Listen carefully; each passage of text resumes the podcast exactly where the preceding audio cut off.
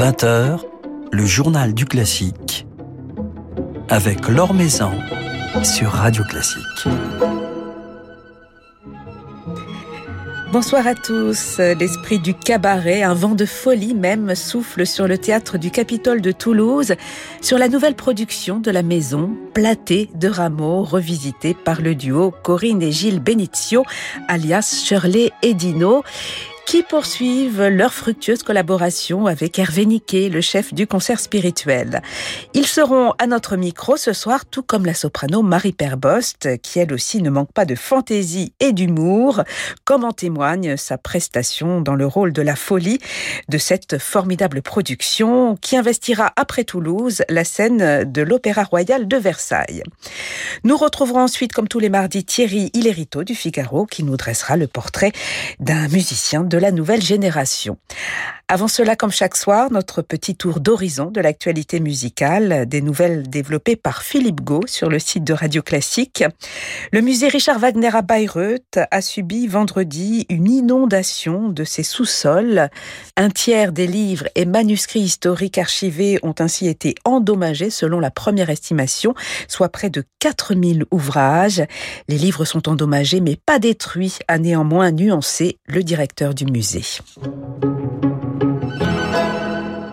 Mikhail Baryshnikov s'est engagé depuis le début de la guerre en Ukraine avec d'autres personnalités de la communauté russe exilée pour sensibiliser les grandes institutions occidentales sur le sort des artistes russes de plus en plus stigmatisés. Interrogé par The Guardian, l'ancien danseur étoile estime notamment que la Russie est déjà de retour à l'époque de Staline. Les arts sont des dommages collatéraux et il est impossible de spéculer sur la façon dont cela se déroulera.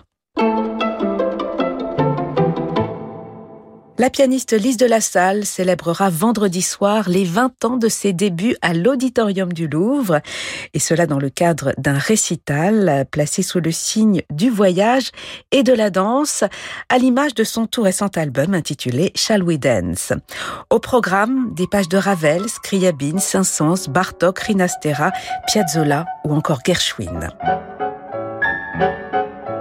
Thank you.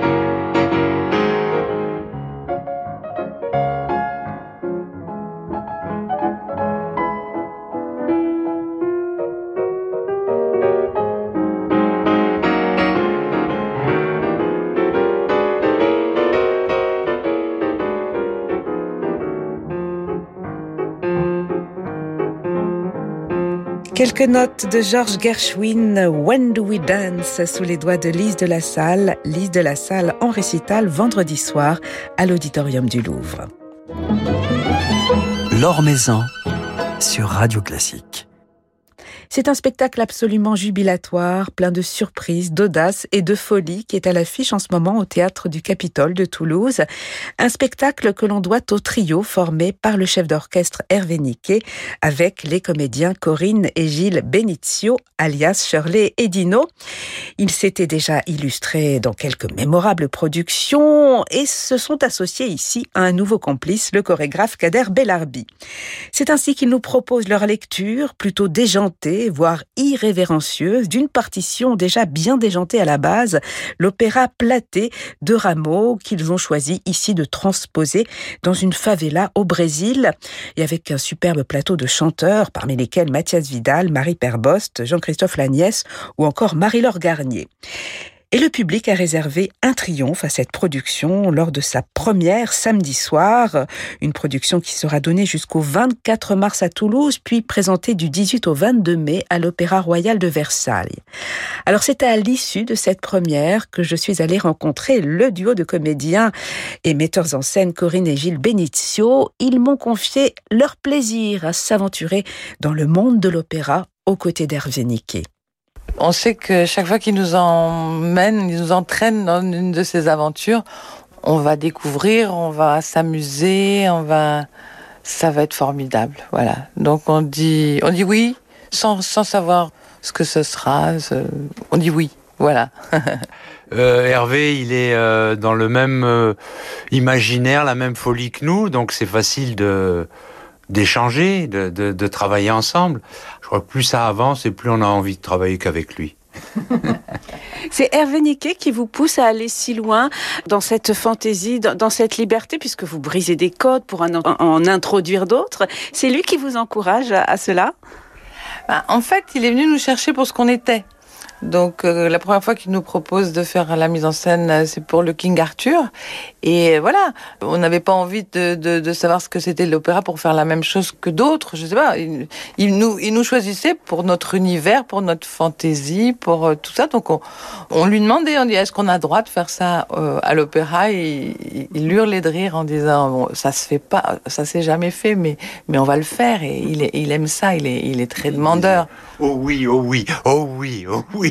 On peut faire ça. Oh oui, oh oui, il disait tout le temps. Et puis il a envie de monter sur scène aussi. Euh... Bah oui, oui, on l'a un peu poussé, mais il a, il a pas fallu le pousser beaucoup. Au départ, il, il y pensait pas. Et nous, on a dit tout de suite, non, non, non, non, toi, tu vas être à part entière dans le spectacle. Et plus ça va, plus il est formidable.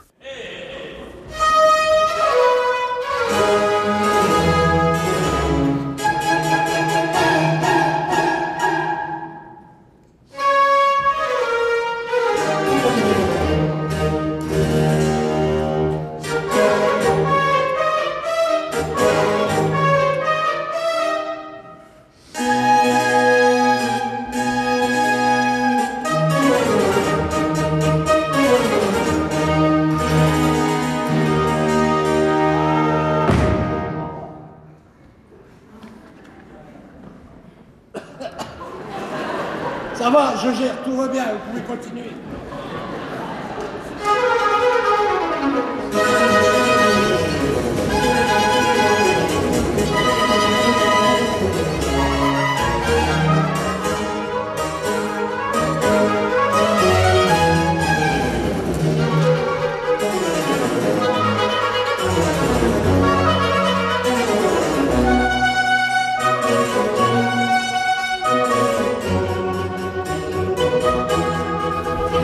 Ce platé euh, de rameaux que, vous mettez en scène ici au Théâtre du Capitole de Toulouse, euh, on retrouve l'univers de, Shirley Dino, on retrouve l'univers euh, du cabaret, du, du musical, on retrouve des codes qui viennent du musical, comme le fait de s'adresser au public, d'interrompre l'action. Comment avez-vous réussi à, mêler justement cet univers du musical à, à celui de l'art lyrique? C'est notre univers, ça c'est ce qu'on connaît le mieux qu'on maîtrise, ça fait bien 40 ans maintenant qu'on qu fait du musical et qu'on est passionné par ça. Donc on, quand on monte une œuvre euh, lyrique comme ça, c'est sacré hein, pour le public, pour, pour les gens qui pratiquent. On peut pas s'en empêcher. Il y a toujours un moment où on dit oh là, oh ça serait bien à ce moment-là. Et on le dit à Hervé, il dit mais oui, mais bien sûr. Alors pourquoi avoir choisi de transposer cette action de platé au Brésil, euh, dans, dans une favela au Brésil? Comment est née cette idée? Au départ, platé, c'est joué toujours par un homme. Et euh, donc on s'est dit, c'est un homme qui est habillé en femme. Donc il y, a, une dimension, la dimension du travesti. Et quand on a, on a pris conscience de, de, cette notion du travesti, on s'est dit, et si on mettait l'histoire dans le milieu des travestis? C'est-à-dire que c'est les, un peu les, les gens qu'on méprise dans la société. Et voilà, donc euh, à ce moment-là, on se dit, bon, bah, où ils habitent? Bah, Ils habitent dans une favela. C'est là qu'ils sont ensemble, qu'ils se protègent et, et qui sont bien parce que parce qu'ils sont pas jugés parce que voilà et c'est parti comme ça et on s'est dit mais c'est surtout très joyeux comme dans les films d'Almodovar ou voilà, on a des références comme ça et ils sont joyeux ces gens-là quand on les embête pas, quand on vient pas les chercher, quand on vient pas les critiquer. On se, on se demande bien pourquoi, voilà. C'est joyeux, mais c'est cruel en même temps. Cette histoire, c'est une histoire d'humiliation. On est triste pour Platé. Euh, il y a aussi dans, cette partition, cette fable, une dimension euh, sociale même. Complètement, complètement. On a, on a affaire à le marais pour nous, ben, c'est le, les gens du bas du panier, quoi. Et la haute société, les, les gens puissants, euh, ça en amuse. Donc c'est cruel, oui, oui, c'est cruel. Et Rameau, il a bien, bien décrit tout ça la fin est formidable. Hmm. La fin est formidable et touchante. Alors, on, ne va pas révéler toutes ah les bah surprises de, la mise en scène pour que les spectateurs puissent, puissent en profiter. Vous avez attendu deux ans avant de, le présenter, euh, ce platé de Rameau, puisque les, premières répétitions ont commencé euh, en février ou mars 2020, hmm. se sont arrêtées suite euh, au confinement. Quelle saveur elle a, cette production que vous avez attendue pendant si longtemps? Ben, ça a été très dur parce qu'on était à trois semaines de répétition, il restait deux semaines, et on était en train de s'envoler. Quoi. Quand on réunit une, si grosse équipe, on motive tout le monde, on sent l'enthousiasme qui monte. Et, et là, vraiment, moi, j'avais la sensation qu'on nous avait coupé les ailes. quoi. Et c'était très, très difficile pour nous. Mais on se l'est pas dit, on s'est pas vu, on n'avait pas le droit. Donc, euh. Et puis, euh, voilà, on a attendu patiemment en faisant d'autres choses euh, qui n'ont rien à voir avec le spectacle. Et quand on est revenu, je me suis dit, tiens, qu'est-ce que est-ce qu'on va retrouver l'enthousiasme qu'on avait réussi et, et c'était multiplié par 3, 4, c'était incroyable.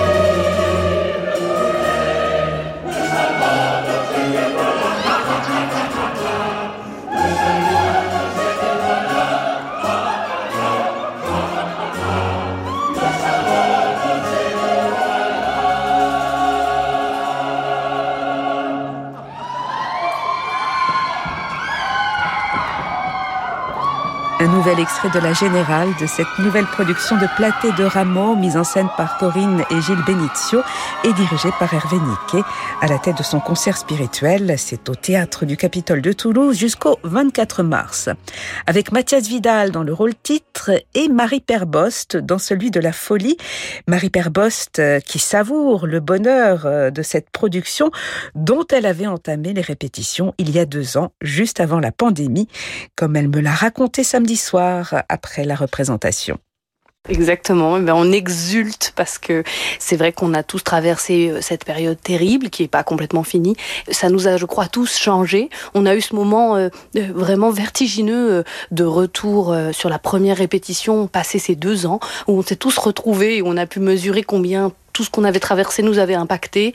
C'est vrai que maintenant, on a tous un recul, je crois, parce que d'avoir vécu ces expériences difficiles nous fait encore plus apprécier cette espèce de folie collective qu'insufflent Corinne, Gilles et, Hervé. Et ça, c'est très précieux. C'est vrai qu'on peut véritablement parler de folie au-delà même de, votre propre rôle, Marie-Père Bost. Comment s'est passé le, travail? Ils vous ont poussé à aller très loin sur le plan théâtral?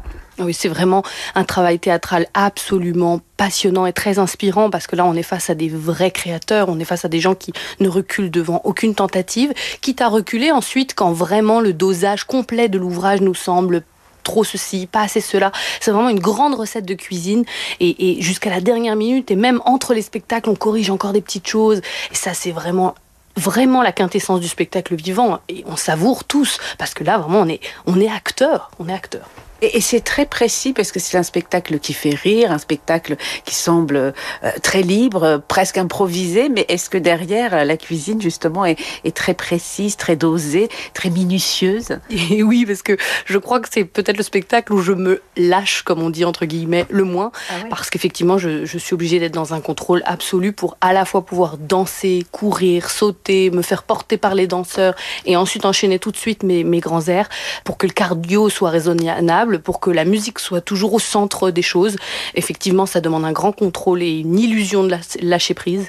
Sinon, effectivement, la musique peut pas être euh, savourée comme elle se devrait l'être. C'est vrai que vous dansez hein, dans, ce spectacle. C'est Kader Bellarbi qui vous a fait travailler euh, cette chorégraphie en fait, j'ai passé quasiment plus de temps euh, là-haut, au studio de répétition, avec les danseurs euh, euh, du Capitole, le ballet. ils ont été extraordinaires, d'une immense ouverture d'esprit et puis très patients parce que ben, j'ai aucune formation de danse et c'est vrai que pour eux, ça peut être un peu troublant. Et on a beaucoup échangé sur ce qui était important pour la voix, ce qui était important pour eux, comment travailler en bonne entente et ça apporte énormément d'avoir à la fois ce travail théâtral, ce travail corporel et puis ce travail musical très intense avec qui lâche rien non plus, malgré la complexité de ce qui se passe au plateau. Et cette exigence, c'est fabuleux.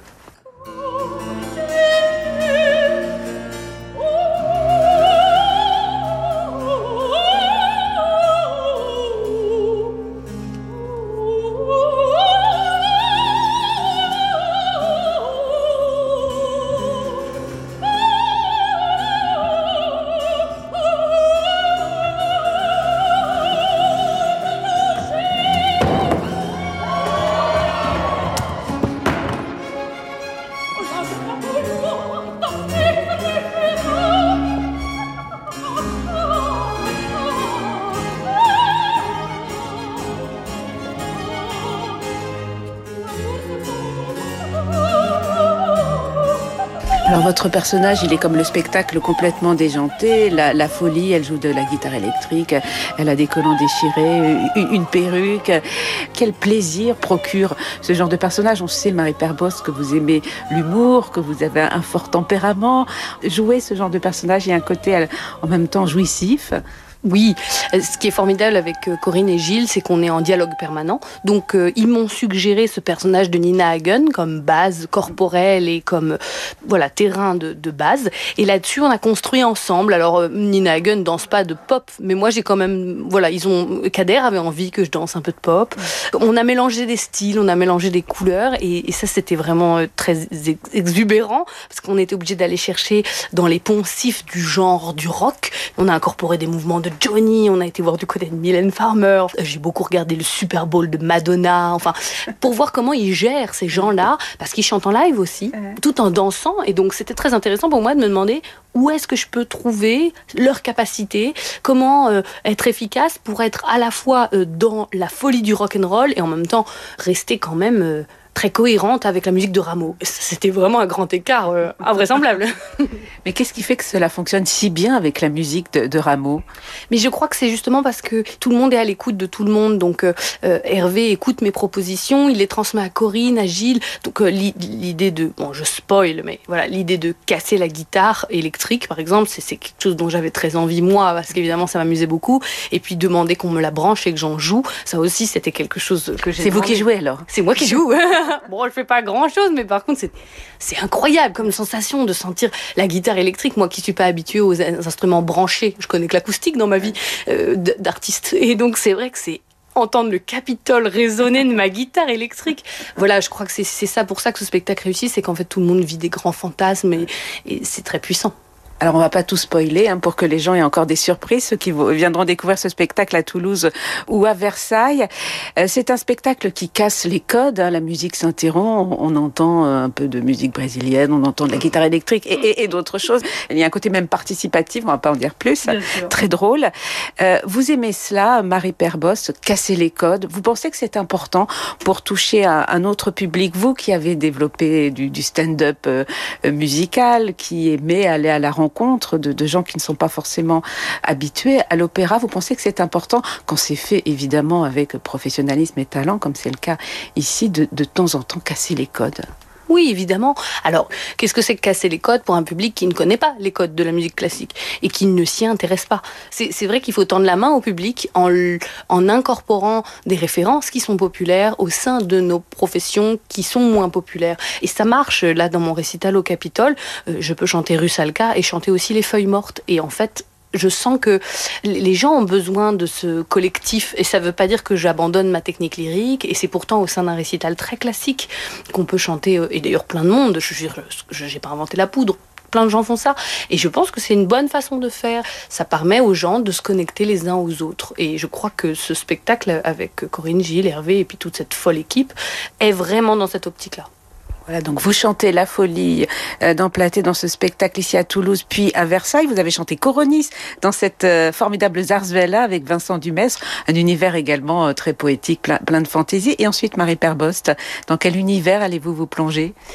Eh ben, c'est le, printemps qui arrive avec sa multitude de concerts. je vais laisser un peu ma, carrière opératique pour me concentrer sur les récitals. Alors, j'ai pas tout en tête parce que c'est vrai que je sors à peine de scène et que je fume encore un petit peu. Mais euh, effectivement, j'ai énormément de, concerts et puis j'ai une activité de récital qui est très importante et qui me tient vraiment à cœur. Et donc là, j'ai écrit un, nouveau récital pour cet été qui s'appelle Une nuit d'été et qui va être un peu plus poétique et peut-être moins humoristique que ce dont j'ai l'habitude, mais qui va recourir quand même à beaucoup d'artifices euh, théâtraux parce que je les aime très fort. Merci beaucoup et bravo encore pour ce rôle de la folie. Merci. Merci beaucoup.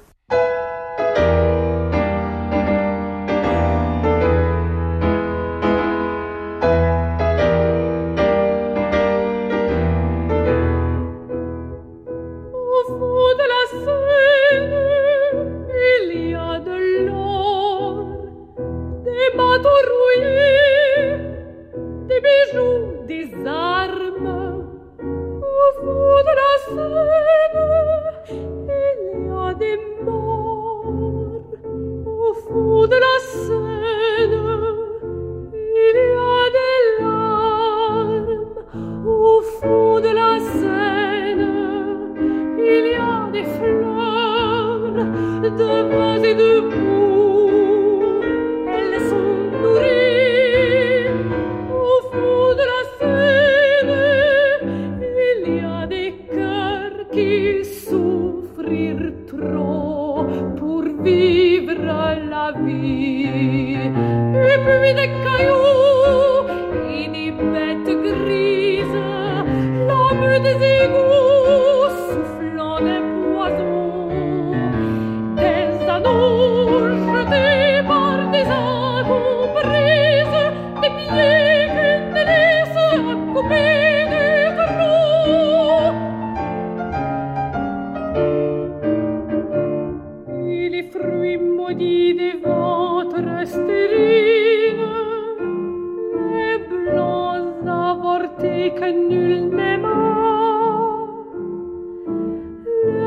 la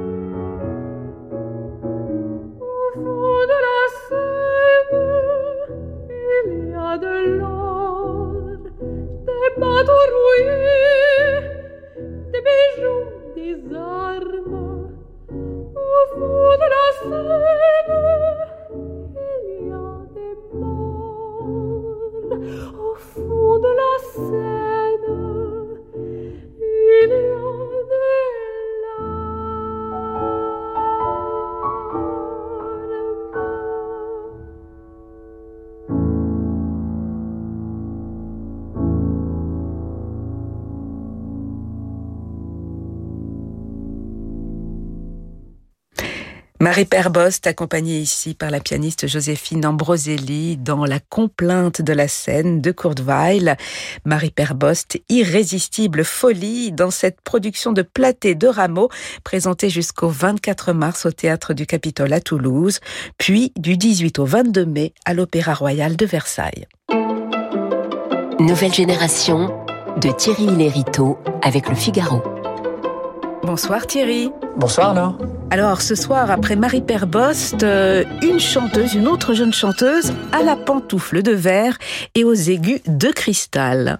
Que c'est joliment dit Laure, mais en effet, Tara Héroth, 36 ans, sera à partir de la fin de cette semaine la Cendrillon de Massenet dans la nouvelle production mise en scène par Mariam Clément pour l'Opéra Bastille.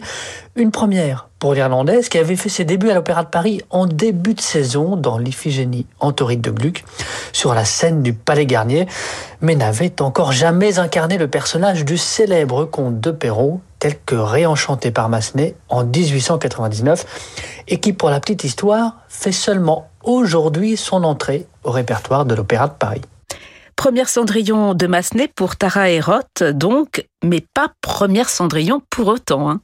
Non, car euh, elle l'avoue, elle a bien dû chanter la Cenerentola de Rossini des cinquantaines de fois. Une expérience qui lui aura d'une certaine manière servi de préparation pour le personnage, même si l'adaptation du conte par Rossini, qui tire plus du côté de la comédie sentimentale que de la féerie, tranche radicalement avec la vision toute de magie et d'émerveillement de Jules Massenet. Un foisonnement de couleurs, tant sonore qu'émotionnel, dit-elle, foisonnement de couleurs dont son timbre clair, parsemé d'aigus étincelants, épouse à merveille les contours, d'autant que la chanteuse y est entourée d'un très beau plateau vocal, porté tout aussi bien par la voix chaude et ronde, délicieusement ductile du prince d'Anna Stéphanie, le colorature vertigineux de la fée Kathleen Kim, et les sœurs, drôles à souhait de Charles de Bonnet et Marion Lebègue. Un plateau aux couleurs très féminines pour une œuvre Thierry qui ne l'est pas moins. Oui, c'est Debussy qui disait de Massenet qu'il était l'historien de l'âme féminine, et c'est sur cette base que Mariam Clément, en charge de la mise en scène, a bâti son spectacle d'une grande intelligence. Alors sans divulgacher la production, disons simplement que l'un des éléments clés de son dispositif est une machine à fabriquer des princesses qui, en plus d'épouser parfaitement les dimensions du plateau de Bastille, renvoie les jeunes filles de 1899 et leur mère à leurs conditions de simples filles bonnes à marier. Rassurez-vous, pas question pour autant de transformer cette cendrille en plaidoyer féministe. Au contraire, Mariam Clément prend un malin plaisir à nous maintenir dans l'émerveillement de l'enfance d'un bout à l'autre et dans ce réenchantement du quotidien dont nous avons tant besoin en ce moment. Alors, eh bien, Tara Heroth, par son jeu délicieusement innocent, est un atout maître. Il faut dire que la chanteuse a la comédie véritablement chevillée au corps. Hein. Oui, pour elle, le chant et le théâtre ont toujours été de pair. Elle dresse un parallèle intéressant d'ailleurs avec ses parents qui étaient chefs, mais non pas chefs d'orchestre, mais chefs cuistots, dispensant chaque soir, dit-elle, un nouveau spectacle pour un nouveau public avec de nouvelles saveurs et de nouvelles textures. De la ferme de Dundalk, au nord de Dublin, où elle a grandi jusqu'à la scène de Bastille, il semble bien sûr y avoir un pas de géant. Elle l'a pourtant franchi avec un naturel déconcertant, délaissant le violon dès son dixième anniversaire pour le chant et les couplets de Nell Diamond ou Céline Dion chantés à tue-tête dans la voiture de ses parents pour ceux du Chevalier à la Rose ou de la Cenerentola qu'elle promène maintenant depuis dix ans sur les plus grandes scènes de Glyndebourne à Zurich en passant par Salzbourg ou le Met de New York.